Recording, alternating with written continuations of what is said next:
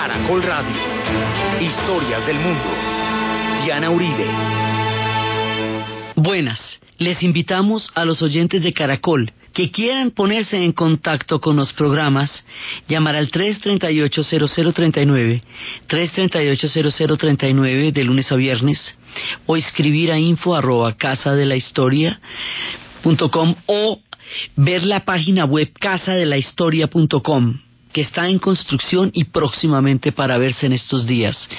Hoy vamos a empezar la serie del país del Canadá.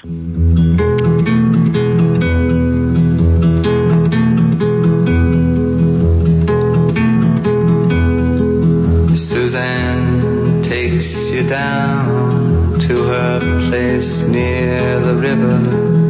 You can hear the boats go by. You can spend the night beside her. And you know that she's half crazy. But that's why you wanna be there. And she feeds you tea and oranges that come all the way from China. And just when you mean to tell her that you have no love then she gets you on her wavelength. And she lets the river answer that you've always been her lover. And you want to travel with her, and you want to travel blind, and you know that she will trust you, for you've touched her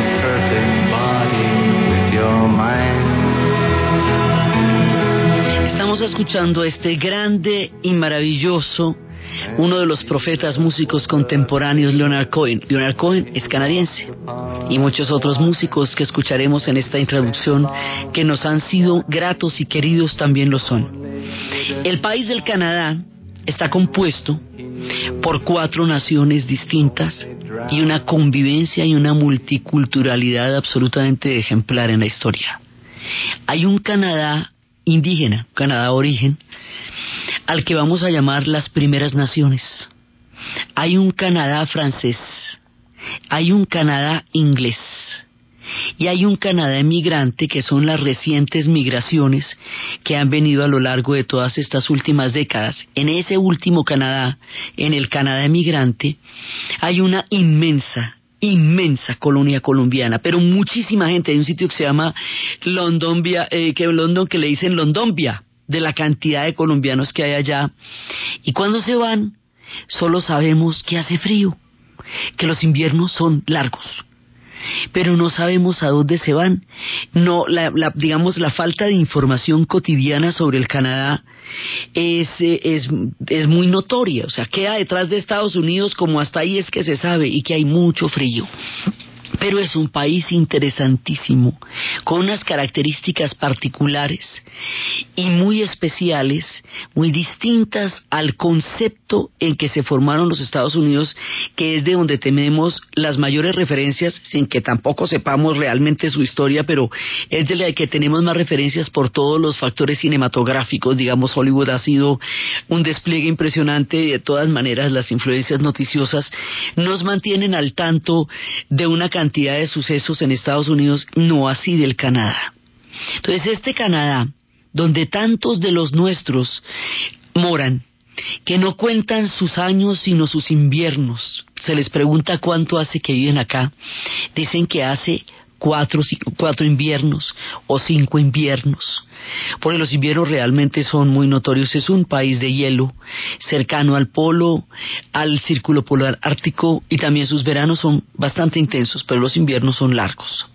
Entonces, este país del cual eh, nosotros sabemos tan poco y al cual estamos tan vinculados por la cantidad increíble de los nuestros que moran entre ellos, es el que vamos a visitar en esta serie, la primera del 2015, después de terminar nuestro recorrido por los 100 años de la Primera Guerra Mundial y después de haber hecho un especial sobre el levantamiento del bloqueo en Cuba, por la importancia que eso tiene y por la enorme incidencia que va a tener en el cambio geopolítico de América Latina lo que fue su referente durante tanto tiempo. Hoy empezamos con esta serie del Canadá. Lo primero la geografía. Es el segundo país más grande del planeta Tierra después de Rusia. O sea, de la superficie que tenemos de tierra nosotros está primero Rusia, después Canadá y luego China. Es, un poco más grande que China, que eso son por supuesto palabras mayores, que la cosa sea más grande que China. Tiene nueve millones novecientos setenta y cuatro mil seiscientos setenta kilómetros cuadrados.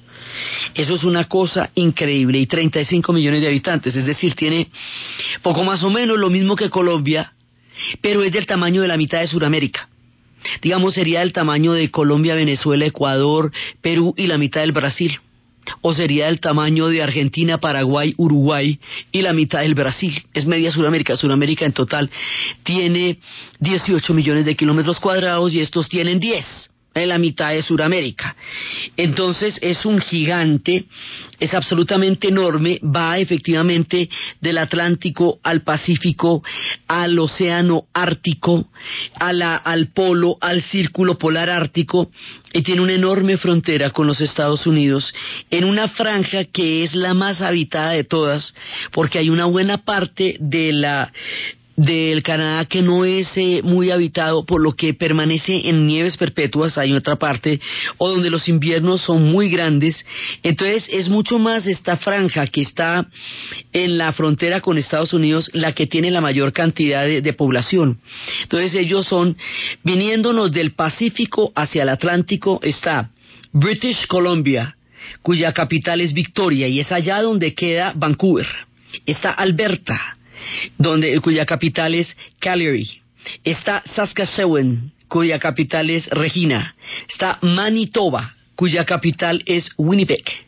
Está Ontario, cuya capital es Ottawa. Está Quebec, cuya capital es Quebec y cuya ciudad más importante es Montreal. Y luego llegamos a la Federación, a Halifax, a Nueva Escocia, a la isla de Prince Edward y a Saint Pierre, que ya son parte de las antiguas colonias francesas, y a Newfoundland. Y ahí terminamos con este gran, eh, este buen mundo. También arriba de la British Columbia, para el Pacífico, está el territorio Yukon, que es el que limita con Alaska. Están los territorios del noroeste, está Nunavut, está la bahía de Hudson, está la isla de Baffin, que es ya muy al norte, ellos alcanzan a limitar con Groenlandia y con el polo y con Alaska. O sea, eh, de para arriba esto se extiende enorme, enormemente. Entonces, este país tiene una cantidad de historias en uno y tiene unos principios fundacionales, como les digo, particulares y distintos. Lo primero, lo primero que todo, son las naciones aborígenes, a las que después de un proceso muy largo se les llama las primeras naciones, the First Nations. Estos son los pueblos que han habitado el Canadá desde milenios. Eran pueblos de una gran complejidad. Había federaciones como las federaciones iroquesas, que eran una, eh, varios pueblos había diferentes niveles de organización. Había, por ejemplo, entre las federaciones iroquesas están los Senecas, los Cayucas, los Oneidas, los Onadagas y los famosos moicanos, los Mohawk. Eh, son muchos, los muchísimas los pueblos que conforman estas primeras naciones y esos pueblos han tenido, eh, han tenido comercio, una adaptación muy poderosa a la tierra, la cultura de los tótems, una diversidad increíble de lenguas que era la que tenían ellos en el momento de, de la llegada del contacto con los europeos. Los canadienses hoy día después de una larga travesía además, tienen perfectamente claro que ellos ante todo eran estas primeras naciones, que los europeos llegan después, O sea, la idea de que ellos aparezcan cuando lleguen los franceses o los ingleses no la tienen los canadienses. Ellos saben que eran primeras naciones antes que nada. Estas primeras naciones han tenido que librar una larga lucha, sobre todo durante las primeras décadas del siglo XX, que por la misma época en que la generación perdida de niños que fueron arrancados de sus hogares en Australia, eh, aborígenes, niños aborígenes, que porque no consideraban que las condiciones de vida aborígenes fueran buenas para los niños y así arrancaron la cultura en la misma época en la que se dio la gran lucha de los maorís en Nueva Zelanda por mantener su cultura y su territorio. También los aborígenes en Canadá han tenido que tener una gran, gran lucha para poder reivindicar su cultura porque también hubo una época en que los asimilaron, que los cristianizaron, en que les hicieron, digamos, apurar de su cultura y de sus creencias. Hay en este momento un movimiento muy fuerte para recuperar toda la cultura aborigen, tanto en sus diseños gráficos, tanto en sus pinturas, como en sus con su vestuario, ellos lo llaman regalia, como en sus danzas, como en sus creencias. Hay una fuerza vivificante, renaciente, poderosa de las primeras naciones, sobre todo en los lados de la Colombia Británica, donde hay poderosas influencias de las primeras naciones y esta gente, digamos, está desarrollando un sentido de presencia y de dignidad histórica muy poderoso y su música es una de las maneras en las cuales esto se reivindica diariamente en la actualidad.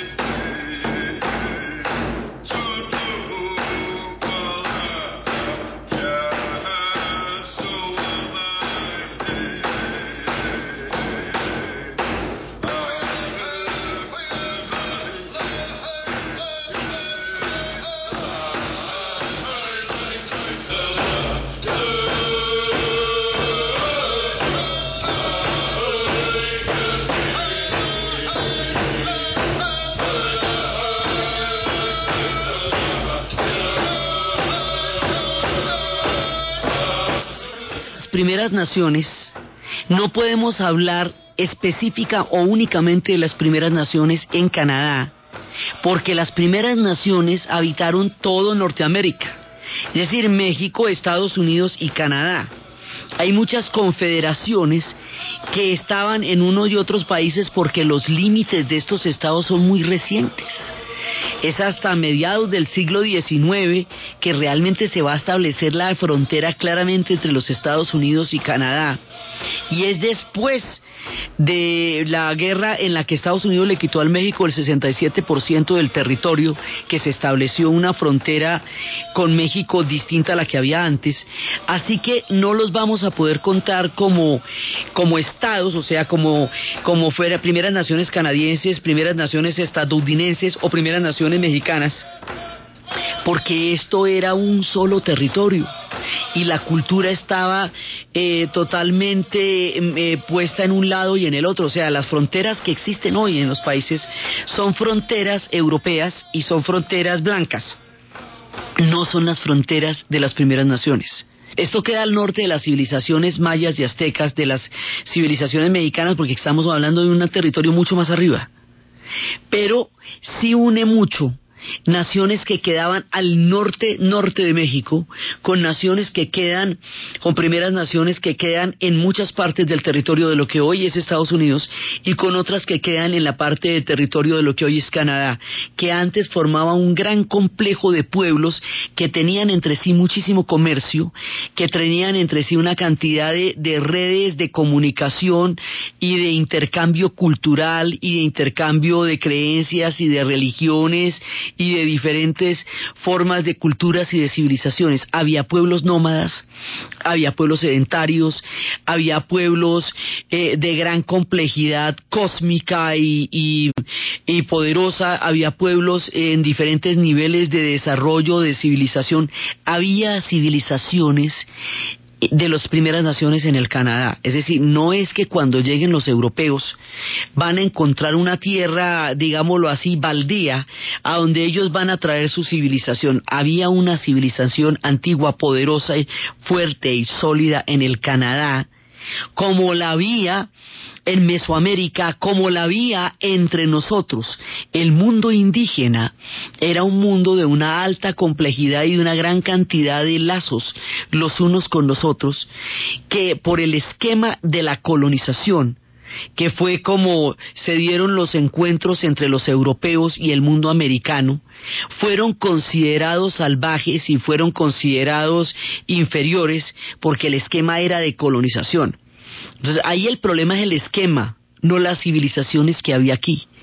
Y eso es lo primero que hay que aclarar, tanto en el caso de los canadienses como en el caso nuestro, porque en todo el continente el fenómeno fue el mismo. Un encuentro entre culturas en donde una cultura se considera portadora de un destino manifiesto y de una civilización, ya sea esta francesa, inglesa o española, porque son los tres, digamos, que estuvieron en el continente. En América Latina es solamente España y Portugal. Pero al norte están los ingleses y los franceses, que junto con los españoles se van a disputar una gran cantidad de territorios y el tema entre los ingleses y los franceses le va a dar un carácter muy particular a la historia de Canadá. Entonces, cuando lleguen los europeos, aquí ya hay un combo grande y hay un poco de gente que tiene lo suyo. ¿Cómo son esas naciones? En qué consisten, cuáles son sus creencias, su música, su espiritualidad, sus cosmovisiones, su tótem, eh, los pols, toda la, la manera como ellos han entroncado con la naturaleza es lo que vamos a ver en la primera parte de la serie. Vamos a empezar con estas primeras naciones en los siguientes programas venideros para aclarar cuáles eran las civilizaciones que existían antes de la llegada de los franceses y de los ingleses y durante y después de la llegada de ellos y cómo fueron las relaciones que se dieron entre ellos. Esa es la primera parte. El primer Canadá, el de las primeras naciones. El segundo Canadá es un Canadá francés, porque vienen Cartier y después Champlain y empiezan a explorar acá. ¿Qué pasa? Los franceses y los ingleses van a empezar las campañas de exploración un poco después de España y Portugal por una razón precisa porque Inglaterra y Francia vivieron las guerras de la Reforma. Y las guerras de la Reforma ensangrentaron estos dos países durante el tiempo en que España y Portugal se dieron a las empresas de colonización, porque España y Portugal no se vieron involucrados en las guerras de la Reforma como guerras intestinas que los pudieran dividir, sino que en el caso de España ellos fueron la contrarreforma.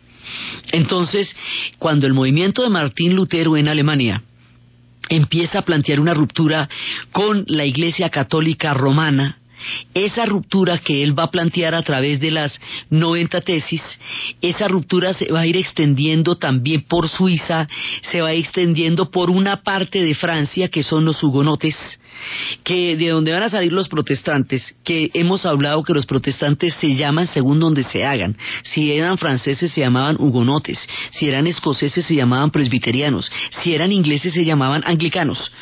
así como, como se van llamando de diferentes maneras, Inglaterra desconoce al Papa cuando Enrique VIII no logra que le den la, la, anulación del matrimonio con Catalina de Aragón para poderse casar con Ana Bolena, con lo cual se une a la reforma y crea una iglesia propia que es la iglesia anglicana.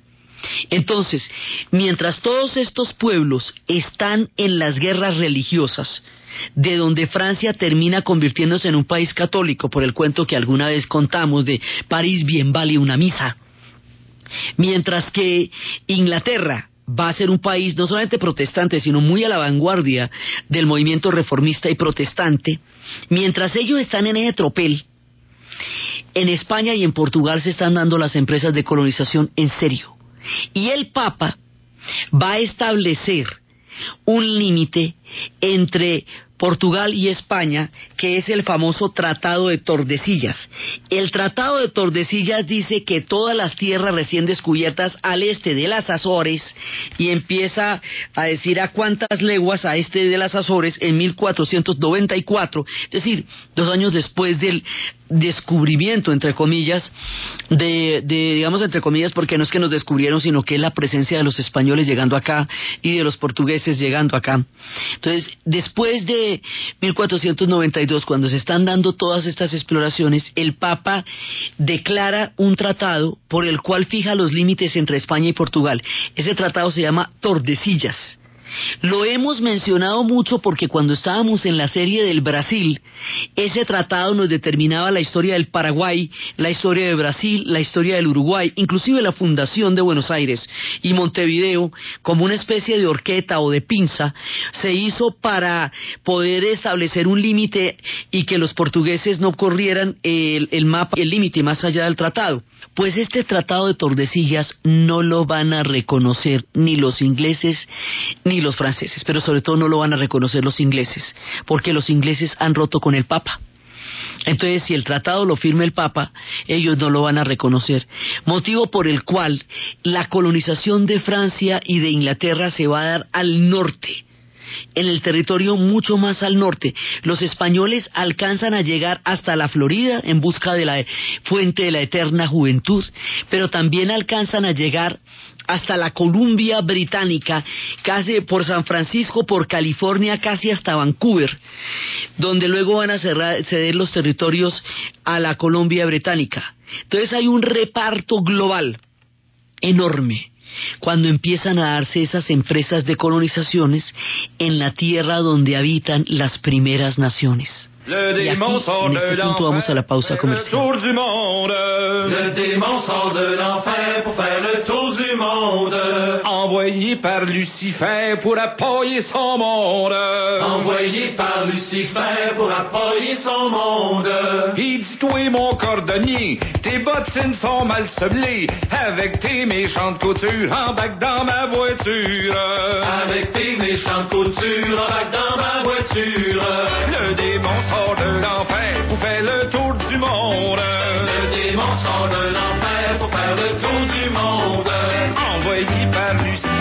Pour appuyer son monde. Envoyé par Lucifer pour appuyer son monde. Et dis-toi, mon petit boucher, ta viande est avariée. Ton boudin coûte rien que le sur, embarque dans ma voiture. Última hora Deportiva Caracol. 11 de la mañana, 28 minutos en Colombia. Actualizamos el fútbol internacional. A esta hora, fecha 22 en España. Getafe y Sevilla empatan 0 por 0 con la presencia del colombiano Carlos Vaca en el Sevilla que visitante. En Inglaterra, jornada número 24 de la Liga Premier. A esta hora, minuto 13 del compromiso. West Ham y Manchester United empatan 0 por 0. El colombiano Ramel Falcao García es inicialista en el compromiso. En Colombia, nacionales de ciclismo de ruta en el departamento de Antioquia. Fernando Calle. Pues Eduardo y amigos oyentes, entramos a los kilómetros de la toma de, de decisiones. Diez en punta, se queda Francisco Colorado. El grupo se pone serio y pone el motor de persecución. Empieza la operación descuento, tropas combinadas, Team Colombia, PM1 y el bloque europeo con Nairo Quintana, con Carlos Betancourt, Juliana Redondo y Rigoberto Urán. Última diferencia, tres minutos y 40 segundos. Es decir, que con respecto al anterior han rebajado 47 segundos. Atención que estamos en este momento a 5 kilómetros de la segunda vuelta y ahí quedarán los últimos 40 kilómetros para definir la carrera. El Alto del Enano, inclinación de tercera categoría, tendrá la palabra en la última selección del lote.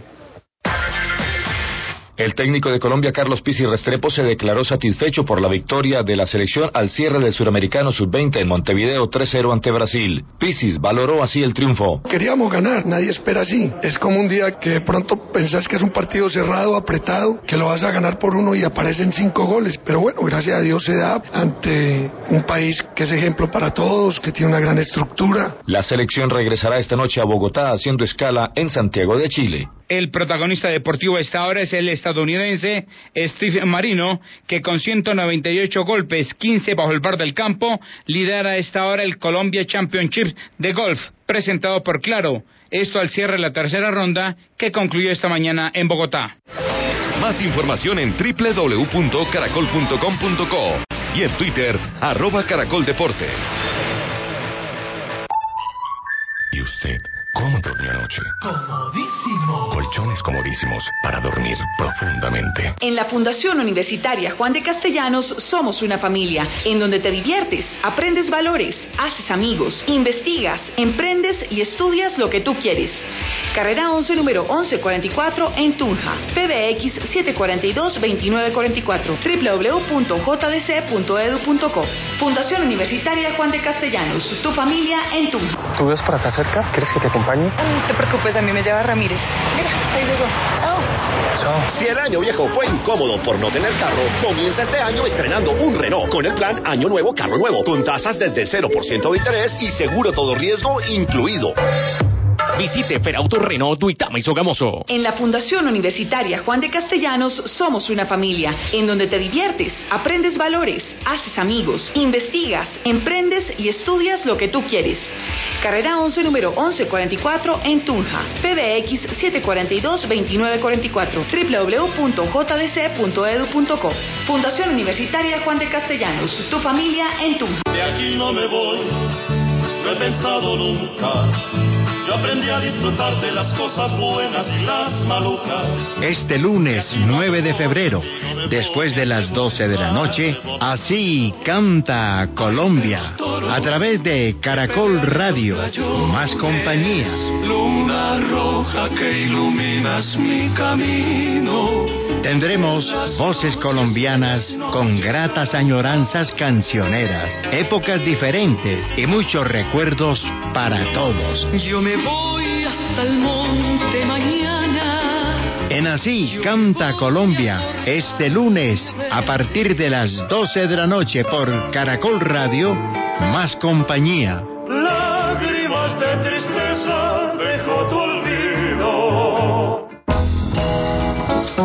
Este domingo a las 9 y 30 de la noche en el Club de Lectura de Caracol Radio, El hombre que no fue jueves. Novela ganadora del Premio Biblioteca de Narrativa Colombiana del escritor Juan Esteban Constaín. En realidad esa novela es un homenaje que yo quería hacerle desde hacía muchísimo a este gran humorista y escritor y santo, Gilbert Keith Chesterton. Yo lo leí y lo descubrí pues hace mucho y desde entonces quedé maravillado con su ingenio. Y Sebastián Restrepo nos presenta su libro Ciudad Rota, una narración que nos invita a la reflexión y al concepto de ciudad. Club de Lectura. Dirige Norberto Vallejo. Y no se le olvide que cuando uno lee un libro, no vuelve a ser el mismo. Caracol Radio. Más compañía. En la Fundación Universitaria Juan de Castellanos somos una familia en donde te diviertes, aprendes valores, haces amigos, investigas, emprendes y estudias lo que tú quieres. Carrera 11, número 1144 en Tunja. PBX 742-2944. www.jdc.edu.co. Fundación Universitaria Juan de Castellanos. Tu familia en Tunja. ¿Y usted cómo durmió anoche? Comodísimo. Colchones comodísimos para dormir profundamente. ¿Tú ves por acá cerca? ¿Quieres que te acompañe? No te preocupes, a mí me lleva Ramírez. Mira, ahí llegó. Chao. Chao. Si el año viejo fue incómodo por no tener carro, comienza este año estrenando un Renault con el plan Año Nuevo, Carro Nuevo, con tasas desde 0% de interés y seguro todo riesgo incluido. Visite Ferauto Renault Duitama y Sogamoso. En la Fundación Universitaria Juan de Castellanos somos una familia en donde te diviertes, aprendes valores, haces amigos, investigas, emprendes y estudias lo que tú quieres. Carrera 11, número 1144 en Tunja. PBX 742-2944. www.jdc.edu.co. Fundación Universitaria Juan de Castellanos. Tu familia en Tunja.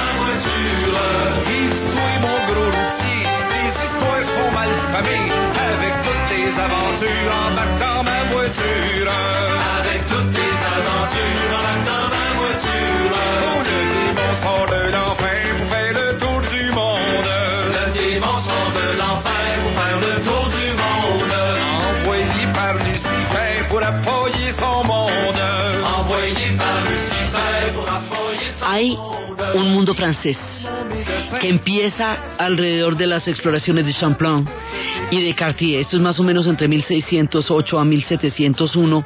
Se va formando desde los tiempos de Francisco I en adelante una especie de Francia en el exilio un Canadá que es una, una parte de los franceses de donde vienen también los acadios, los acadios que van a ser muy importantes también en estas historias. Y es un mundo francés que viene a partir de las exploraciones hacia el norte, ya por la Bahía del Labrador y por Hudson, y ellos son los que van a crear unos primeros asentamientos. Esos asentamientos van a entrar en confrontación también con algunas de las federaciones indígenas, con las federaciones iroqueses, va a haber, digamos, una confrontación. También se habla muchísimo antes de la llegada de los franceses, de la llegada de los vikingos en el año 1000. Los vikingos llegaron pero no establecieron un sistema de colonización. Hay muchas teorías sobre esto. Dicen que los vikingos no pudieron lograr una comunicación que les permitiera comerciar con ellos, que los vikingos tenían que depender de los suministros que les llegaran y era demasiado lejos dentro de su exploración. Se quedaron más bien en Groenlandia y no llegaron a tener un, un esquema de colonización en Canadá, pero sí estuvieron allá y están registrados en la historia. Los que van a tener una colonización son los franceses. Esos van a llegar con su proyecto y van a empezar a crear un Canadá francés en la región de Quebec. Y es, digamos, como lo más primigenio del mundo europeo, es este Canadá francés, que era Quebec, una parte de Ontario, pero fundamentalmente Quebec. Ahí hay una identidad histórica que con el tiempo se va a ser cada vez más fuerte, cada vez más poderosa y hoy por hoy es un territorio que siempre, aún hoy día, colinda entre la pertenencia al Canadá o una eh, o una autonomía o un separatismo que siempre es un coqueteo que tienen con la historia del Canadá. Han hecho varios referéndums. Es la causa quebecois es el mundo quebecois, lo que estábamos escuchando en el, corte es música folclórica quebecois, y esto, digamos, tiene una idiosincrasia, una cultura propia, la reivindicación del francés como idioma, la, la, presencia primigenia allá desde el punto de vista europeo. Y ellos van a ser ese Canadá francés que hoy por hoy es una parte fundamental porque es que ahí es donde les digo que queda Montreal, una ciudad absolutamente importante, donde queda Quebec, que es digamos como el punto de, de donde arranca todo el proyecto canadiense canadiense desde el punto de vista europeo va a arrancar allá, en Quebec. Entonces ellos siempre tienen una particularidad en su identidad histórica que los mantiene en este, en este mundo entre la pertenencia y un poco también la, posibilidad autonomista. Es algo que vamos a ver a lo largo del relato en reiteradas ocasiones. Entonces tenemos ese primer mundo francés que es el que van a ser alrededor de, de Cartier y de Champlain pero más adelante, hacia 1700, van a llegar los ingleses. Los ingleses los tenemos en Estados Unidos con las 13 colonias.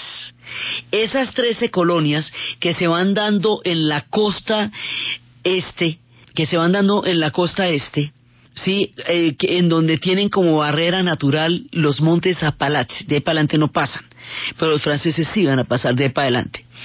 Entonces, esa barrera de las 13 colonias hace que haya un límite hasta donde puedan avanzar los ingleses en primera instancia. Esas primeras 13 colonias en Estados Unidos, las que llegan en el barco del Mayflower, que es donde llegan los padres peregrinos, muy pocos años, con muy pocos años de diferencia con el Seaflower, que es cuando van a llegar también de este mundo de colonias a las islas de San Andrés y Providencia. Va a llegar el Seaflower, razón por la cual la reserva de la biosfera se llama Seaflower, porque eran dos barcos que llegaron con pocos años de diferencia, el Mayflower a los Estados Unidos y el Seaflower a San Andrés y Providencia. Entonces resulta que estas colonias, las inglesas, son proyectos religiosos, son proyectos de comunidades que están saturadas de las guerras religiosas. Hay un momento después de la muerte de Isabel, cuando de nuevo viene el mundo católico con Jacobo, que dicen, esto no va a parar nunca, hombre, viene un rey católico y acaba con todos los protestantes, viene un rey protestante y acaba con todos los católicos, nadie está salvo aquí, esta vaina no tiene futuro, estamos aburridos. Entonces, varios grupos de colonias protestantes se van a los Estados Unidos, pero ellos no van a volver a Inglaterra, ni lo hacen en nombre de Inglaterra, ni quieren aparecerse por allá nada más.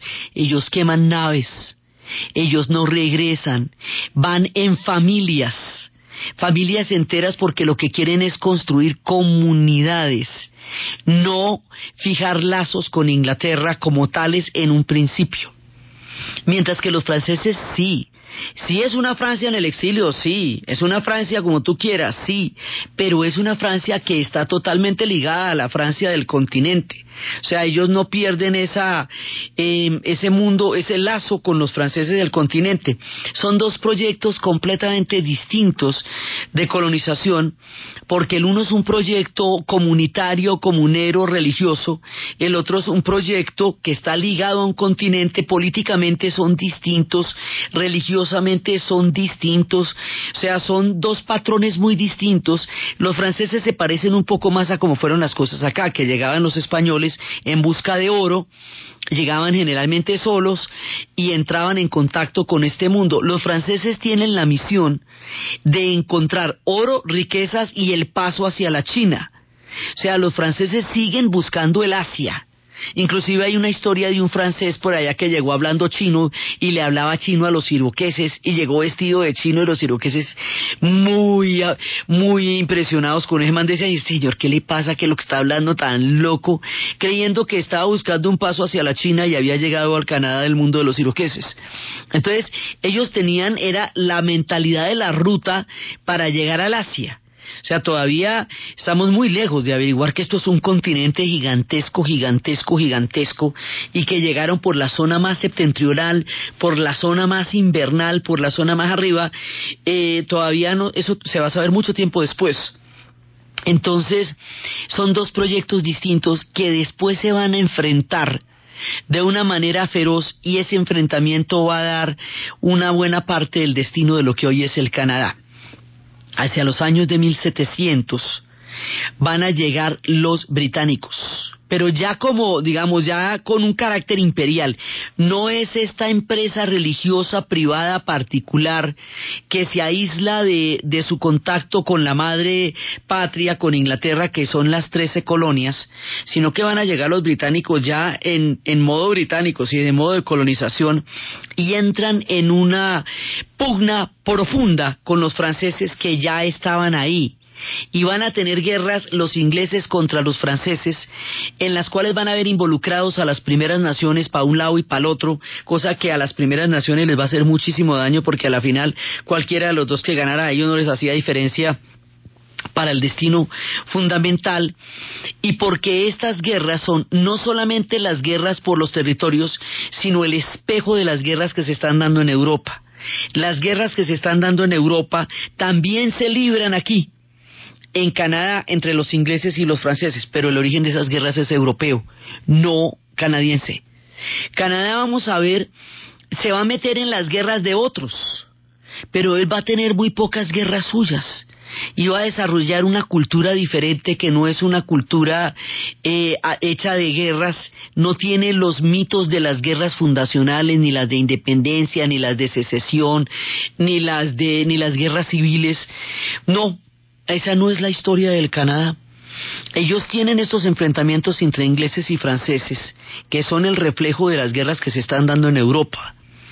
En ese enfrentamiento, los ingleses se van a tomar una cantidad de zonas que los franceses antes tenían y van a tratar de someter a los acadienses y los acadios no se van a someter, ni van a hablar inglés, ni se van a volver protestantes, ni nada de eso.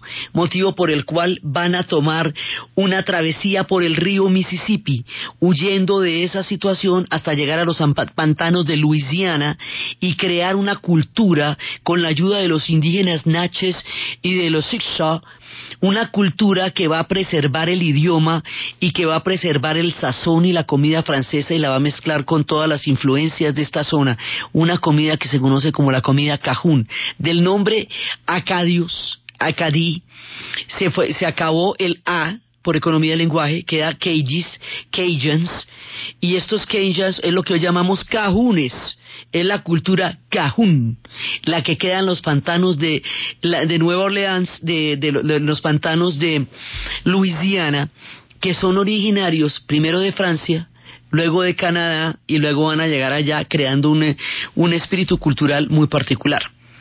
Entonces, en esta entrada tan brava de los británicos, que va a ser de confrontación, primero los españoles que por la vía de California habían llegado hasta la Columbia Británica le ceden los territorios de la Columbia Británica a los ingleses, motivo por el cual se llama Columbia Británica.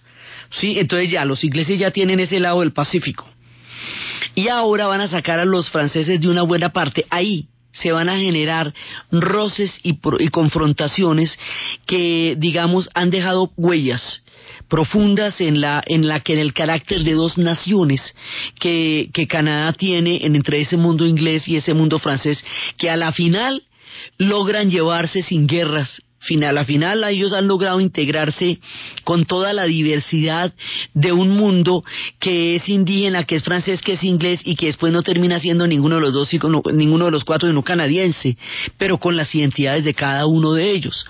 Entonces, ahora viene el mundo del Canadá británico y ahí es donde algunos de sus músicos que hoy por hoy son muy conocidos nos van acompañando. Vamos a escuchar ahora a Neil Young que nos va a hablar de Ontario.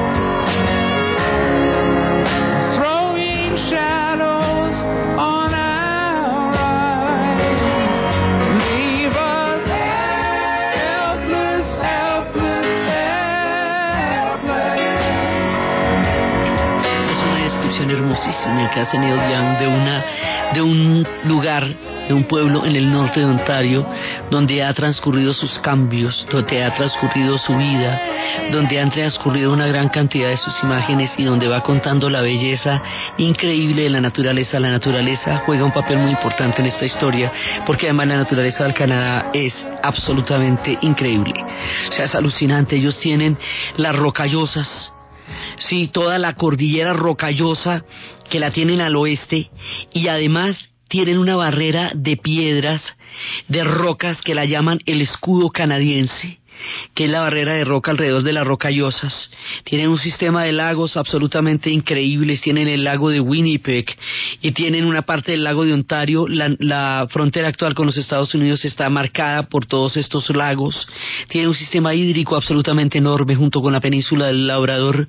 Tienen todo un sistema de montañas, de praderas, de planicies, de, de ríos, de aguas, de hielos, de bosques bosques, bosques gigantescos, bosques descomunales, bosques coníferos, bosques gigantescos.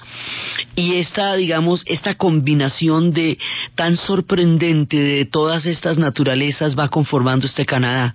cuando llegan los ingleses allá y encuentran toda esta cantidad de bellezas, pues ellos deciden quedarse allá también. Entonces ahí tenemos dos factores que siempre van a estar formando como dos pilares del mundo canadiense. Hoy por hoy el bilingüismo que existe en el Canadá es absolutamente minucioso digamos en la Columbia Británica, todos los alimentos, todos, todos, la pimienta, la sal, los cereales están en inglés y en francés. Todo está en inglés y en francés, pero para llegar al bilingüismo hubo muchas cosas que hacer porque aquí va a haber una pugna grandísima entre estas dos naciones, entre estas dos identidades, entre estas dos religiones, entre estas dos vertientes históricas, entre la presencia británica tan grande que va a haber. Esto se nos va a resolver de una manera más o menos eh, chévere hasta la ley de Quebec, ya que la ley de Quebec es la que nos permite que exista libertad de cultos pero antes de que existiera la libertad de cultos, pues fue la rebelión de los acadianos y fueron muchas confrontaciones antes de que se llegara a ese punto en el cual empezaran a poder convivir. Canadá tiene secretos de convivencia. No es que no haya tenido confrontaciones, es que las ha sabido resolver es que ha sabido atravesar y pasar la página. Esta ley, eh, la ley de Quebec es de 1774, que es la que llega, digamos, como a encontrar un punto medio en esa confrontación entre los ingleses y los franceses. Ellos tienen distintas naciones, ellos tienen confrontación, han tenido confrontaciones, pero han logrado pasar la página y seguir adelante y seguir construyendo sociedades. De ellos hay muchas lecciones históricas que aprender. Tienen sabidurías particulares. La multiculturalidad es una característica esencial del Canadá. Esta ley es de 1774, la ley de Quebec, que da paso a la multiculturalidad. La ley que da paso a la multiculturalidad en Colombia es de 1991. O sea, llevan más tiempo encontrándose en sus diferencias y en ese encontrarse en sus diferencias pues han desarrollado unas sabidurías y un poco lecciones que es chusco aprender de ellos porque lo han hecho, han sabido sobrellevar momentos de la historia poderosos e importantes. Entonces aquí se nos desarrollan estos dos Canadás que son distintos pero que después de confrontaciones van a aprender a coexistir. Canadá y sobre todo en toda la parte, digamos, eh, británica, va a ser parte del imperio británico toda la vida. Toda la vida ellos van a ser parte de este imperio hasta mediados de la década de los ochentas del siglo XX. Lo que quiere decir que Canadá, como parte del imperio británico, ellos no van a tener la guerra de independencia que libraron los Estados Unidos en 1776. Tampoco van a tener la guerra de secesión que libraron los Estados Unidos. Entonces, esa guerra fundacional, que es la imagen que los Estados Unidos eh, se recrea de sí mismo, o la misma guerra de secesión tan brutal que tuvieron entre el norte y el sur, no son parte del imaginario canadiense. Ellos no están fundados alrededor de una gran guerra. Y eso hace que tengan una carreta distinta en la cabeza. Como parte del imperio británico participarán en las guerras mundiales, la primera, la segunda, incluso algunas de las que están actualmente en Afganistán sí, en Irak no. Eh, digamos, eso los va a llevar por un camino que es el camino de los británicos, porque van a estar totalmente metidos en la historia del imperio. Son muchas las historias que vamos a contar sobre Canadá y muchas las historias que vamos a contar también sobre los nuestros allá y sobre la llegada de toda esta cantidad de pueblos para crear un país colosal, increíble, descomunal, maravilloso, interesante, sabio, novedoso y desconocido para nosotros que es el país del Canadá. Bienvenidos a la serie del Canadá. Entonces, desde los espacios de las primeras naciones, de las federaciones iroqueses, de Champion, de Cartier, de la llegada de los franceses, del mundo quebecois, de la llegada de los ingleses, de los acadios, de la llegada de todos los pueblos que están conformando este Canadá, de la ley de Quebec, de todas las historias en que estos pueblos se confrontan y aprenden a convivir en una naturaleza descomunal, milenaria, maravillosa, en el enclave de una profunda sabiduría aborigen y con una gran cantidad de secretos por descubrir en la narración de Ana Uribe, en la producción Jessy Rodríguez y para ustedes, feliz fin de semana.